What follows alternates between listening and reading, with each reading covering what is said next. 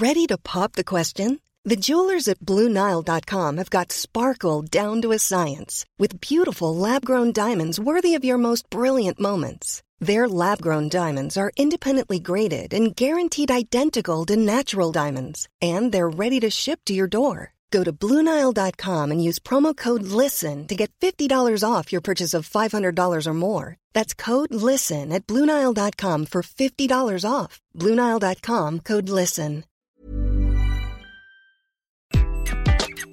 Bonjour, dans cet épisode, je vais vous parler de disponibilité et d'écoute de la part de nos managers. Je suis Gaël Châtelain-Berry, bienvenue sur mon podcast Happy Work, le podcast francophone le plus écouté sur le bien-être au travail.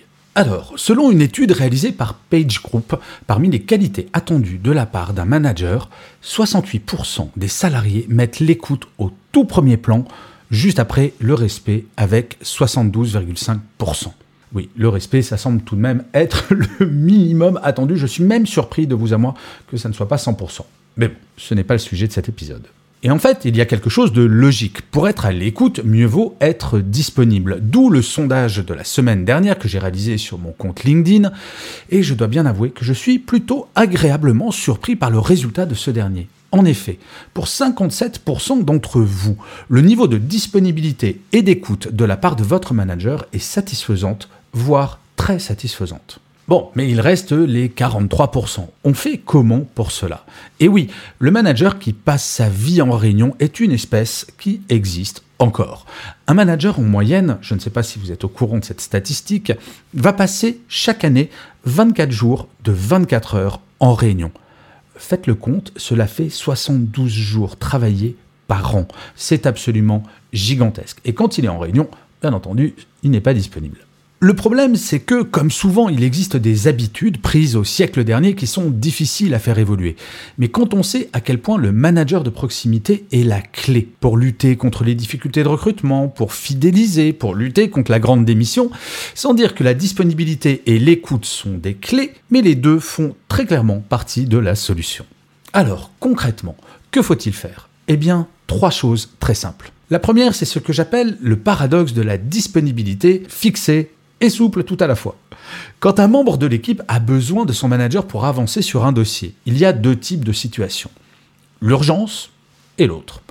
Quand ce n'est pas urgent, ce qui est formidable, c'est de savoir que sur des moments fixes, chaque semaine, mon manager sera disponible pour me voir et qu'il ne sera, sauf cas exceptionnel, pas en réunion. Quand j'étais manager, je fixais trois demi-journées dans la semaine, durant lesquelles personne ne pouvait me caler de réunion, sauf avec mon équipe, bien entendu c'était du temps 100% consacré à mon équipe et aux imprévus d'une certaine manière.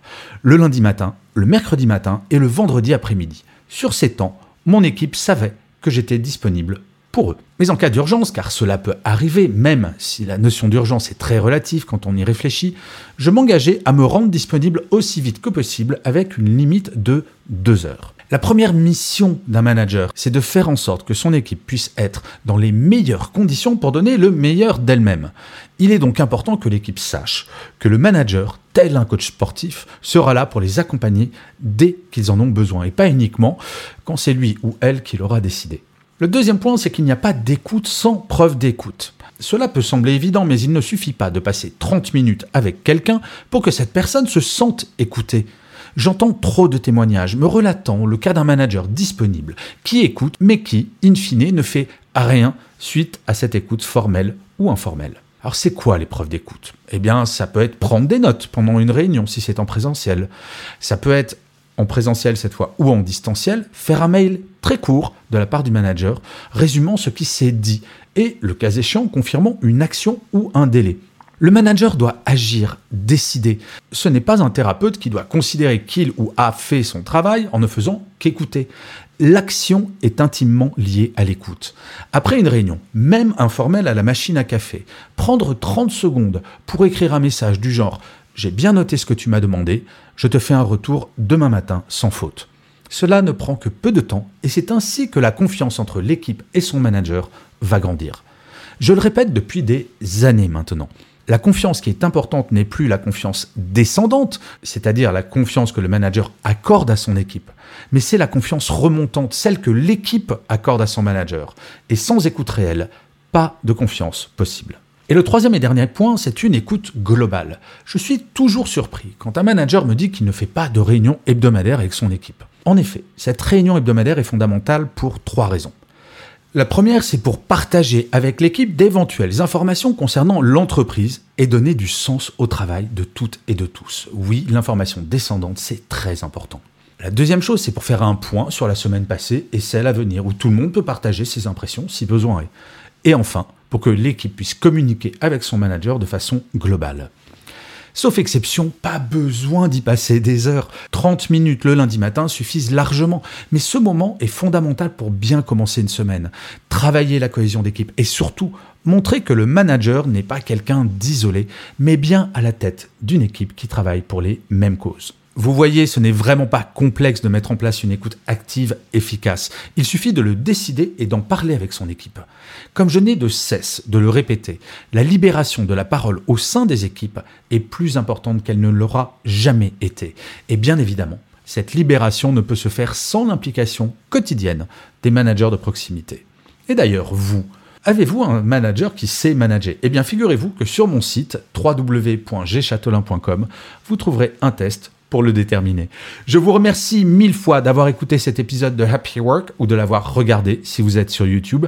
N'hésitez surtout pas à vous abonner sur votre plateforme préférée, à mettre des pouces levés, des étoiles, des commentaires. Cela va vous prendre peu de temps, c'est très important pour que Happy Work dure encore très longtemps et en plus, de vous à moi, ça me fait super plaisir.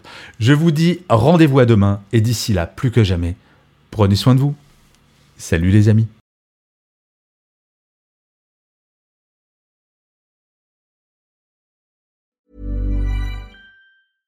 Mom deserves the best, and there's no better place to shop for Mother's Day than Whole Foods Market. They're your destination for unbeatable savings, from premium gifts to show-stopping flowers and irresistible desserts. Start by saving 33% with Prime on all body care and candles. Then get a 15-stem bunch of tulips for just $9.99 each with Prime. Round out Mom's menu with festive rosé, irresistible berry chantilly cake, and more special treats. Come celebrate Mother's Day at Whole Foods Market.